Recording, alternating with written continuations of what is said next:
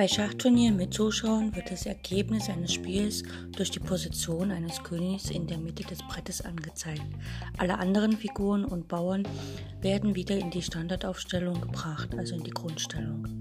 Damit elektronische Schachbretter dies als Ergebnisanzeige registrieren, werden folgende Aufstellungen verwendet, die aufgrund des Abstands der beiden Könige während der Partie nicht auftreten können. Ein Remis wird angezeigt, dadurch, dass der weiße König auf E4 gestellt wird und der schwarze König auf E5. Ein Sieg für Weiß wird angezeigt, indem der weiße König auf E4 steht, der schwarze auf D5. Ein Sieg für Schwarz wird angezeigt, indem der weiße König auf D4 steht und der schwarze König auf E5.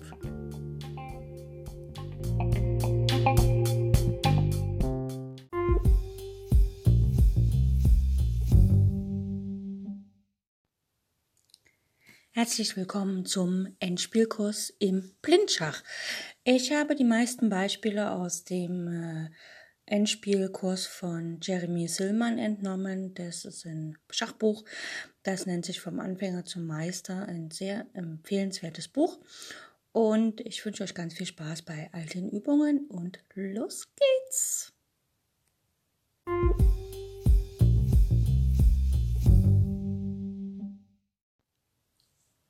Heute schauen wir uns die sogenannte Quadratregel an im Bauernendspiel. Das heißt also, wir haben auf der einen Seite einen Bauern und einen König und auf der anderen Seite nur den König.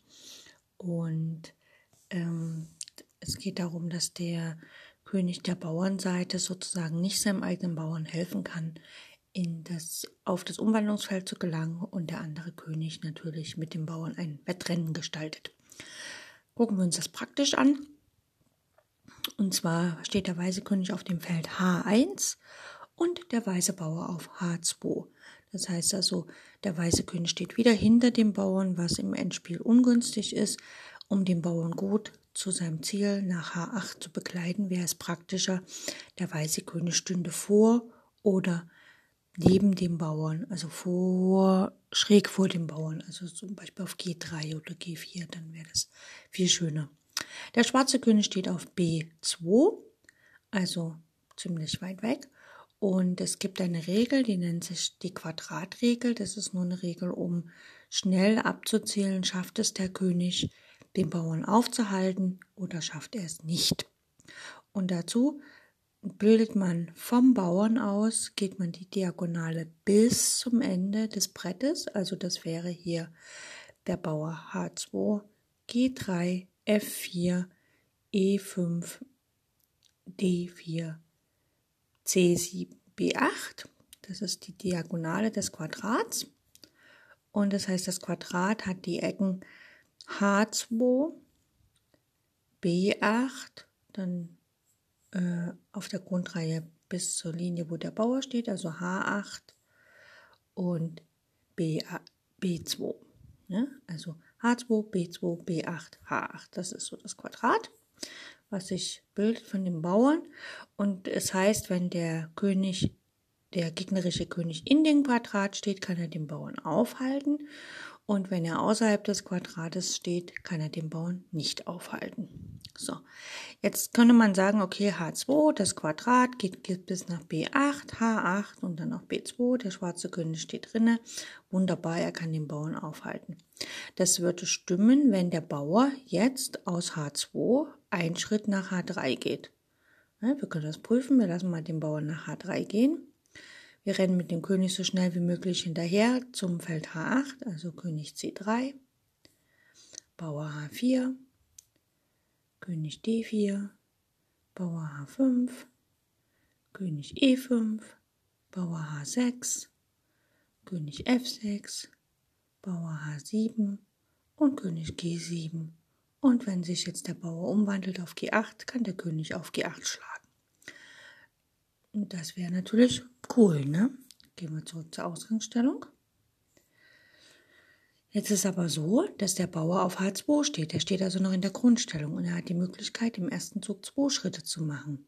Also er kann H4 spielen. Und das heißt, äh, er agiert wie der Bauer H3. Das heißt also, wir müssen, wenn der Bauer noch in der Grundstellung steht, das Quadrat nicht von dem Bauern ausbilden, wo er steht, sondern das Quadrat von dem Bauern ausbilden, äh, der quasi vor ihm steht, weil er kann ja einen Doppelschritt machen. Also müssen wir das Quadrat vom Bauern H3 bilden. Und vom Bauern H3, die Diagonale geht über G4, F5, E6, D7 nach C8, von C8 nach H8, H3, C3. Und da sehen wir schon, unser König steht auf B2, der Schwarze, und er steht also außerhalb des Quadrats. Das heißt, wenn der Bauer auf H, H, H2 steht und der macht jetzt einen Doppelschritt, können wir gleich ausprobieren, H4, dann schafft es der schwarze König nicht, den Bauern einzuholen. Gucken wir mal.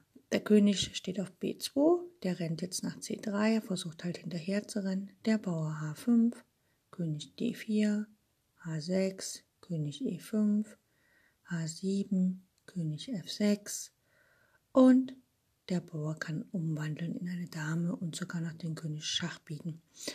Ähm, das heißt also, wenn der Bauer in der Grundstellung steht, und das ist die Besonderheit vom Quadrat des Bauern, wenn er in der Grundstellung steht, wird nicht das Quadrat des Bauerns von der Position gebildet, wo er steht, sondern von dem Feld, was direkt vor ihm ist.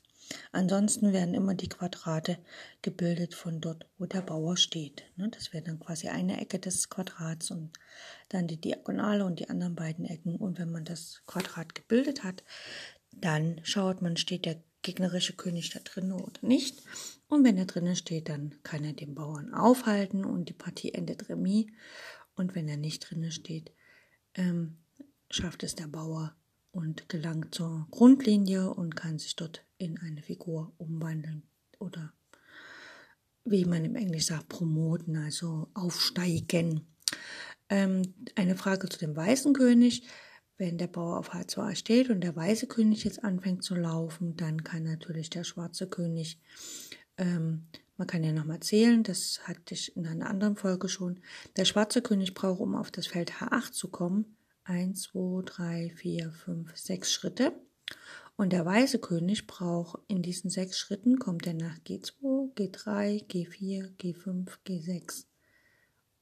Äh, das sind fünf Schritte und da ist aber der Schwarze schon auf H8. Wir können es ausprobieren. Also Weiß geht nach G2, um den König nicht nach H8 zu lassen. Schwarz marschiert los, König C3, Weiß König G3, Schwarz oder Weiß nicht König G3, Weiß geht natürlich auch dem König hier entgegen. Es ist für Weiß egal, ob er jetzt nach G3 geht oder F3, der Abstand zum, also na gut, König G3, ähm, Schwarz spielt König D4, Weiß König G4, Schwarz König E6, Weiß König G5, äh, Schwarz König E5, König G5 und dann geht es für Schwarz nicht mehr weiter, aber er kann König E6 spielen. Und König D, äh, G6, dann kann Schwarz König E7 spielen, König G7 und Schwarz läuft mit dem König immer hin und her, um zu drohen, dass er auf die G- oder H-Linie kommt. Also er macht jetzt hier zum Beispiel nicht König E8, sondern er bleibt König E6. Denn falls Weiß jetzt den Bauern setzt, ne, Weiß kann ja hier äh, jetzt zum Beispiel H4 spielen, dann kann er rüberlaufen. Aber es nützt ihm auch nichts. Also letztlich ähm, schafft er es nicht aufzuhalten. Nur ähm, bei der Quadratregel, die ich jetzt hier so verdeutlicht habe, wollte ich jetzt nicht darstellen, dass auch der weiße König ziehen könnte, um die Partie zu gewinnen. Also der weiße König könnte auch losmarschieren, sondern es geht halt darum, dass man eben schnell, also schnell überblickt, schafft es der Bauer alleine oder brauche ich meinen König zur Hilfe, um die Partie zu gewinnen. Ähm, zweites Beispiel. Wir haben den weißen König auf H1 und den weißen Bauern auf H2, also genau wie eben. Und jetzt steht aber der schwarze König bereits auf dem Feld C3. So. Das Quadrat von dem Bauern auf H2, das geht nicht H2, G3, F4 nach B8 und so weiter, sondern das Quadrat von dem Bauern H2 ist quasi das gleiche Quadrat wie vom Bauern H3. Also der Bauer steht auf, also ja, wir messen das Quadrat von H3. Das geht in H3, C8, C6, äh, C3, H3, H8. Das heißt also, wenn der König auf C3 steht, dann ist er im Quadrat und kann sozusagen den Bauern aufhalten. Probieren wir es aus. Weiß ist am Zug, Weiß spielt H4, König D4. Ne? Jetzt ist das Quadrat von H4 nach D8, D4, H4, H8. Da steht jetzt der König auch drin. Bauer H5, König E5, Bauer H6, König F6, also er tritt immer wieder ins Quadrat ein. H7, G7 und der Bauer ist aufgehalten. Wenn jetzt Weiß in der Grundstellung nicht H4 spielt, sondern König G2, jetzt können wir mal abzählen. Also wenn er versucht mit dem König vor den Bauern zu kommen und durchzukommen, dann können wir einfach abzählen, wie lange Schwarz braucht, um nach H8 zu kommen. Das sind 1, 2, 3, 4, 5 Züge. Und ähm, ja, also D4 1, E5 2, F6 3, G7 4, H8 5. Und Weiß, können wir gucken, wo er in fünf Zügen steht. G2, G3, G4, G5, G6. Also er kommt bis nach G6 in fünf Zügen und Schwarz kommt in fünf Zügen bis nach H8. Probieren wir es aus. Weiß spielt König G2, Schwarz spielt König D4, Weiß spielt König G3, Schwarz spielt König E5, Weiß spielt G König G4, Schwarz spielt König F6. Und jetzt kann Weiß nicht nach G5 gehen, was er gerne machen würde, sondern er muss nach H5 ausweichen. König G7 und jetzt kommt Weiß nicht mehr zum Feld H8 und kann damit auch nicht verhindern, dass Schwarz das Feld H8 erreicht. Das ist das Umwandlungsfeld für den Randbauern und damit endet die Partie Remis. Gut, das äh, so viel zur Quadratregel.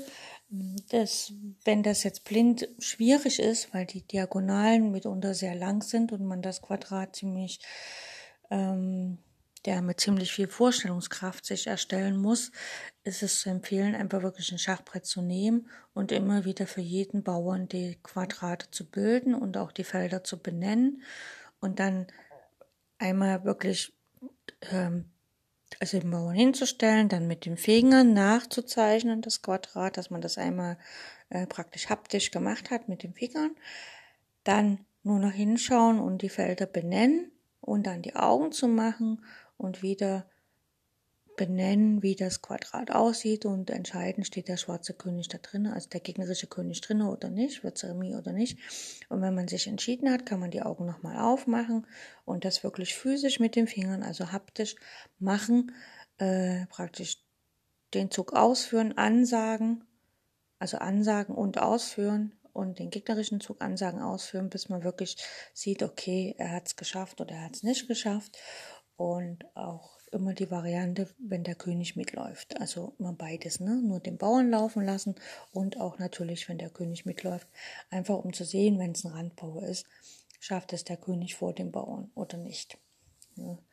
Okay, bis demnächst mal wieder.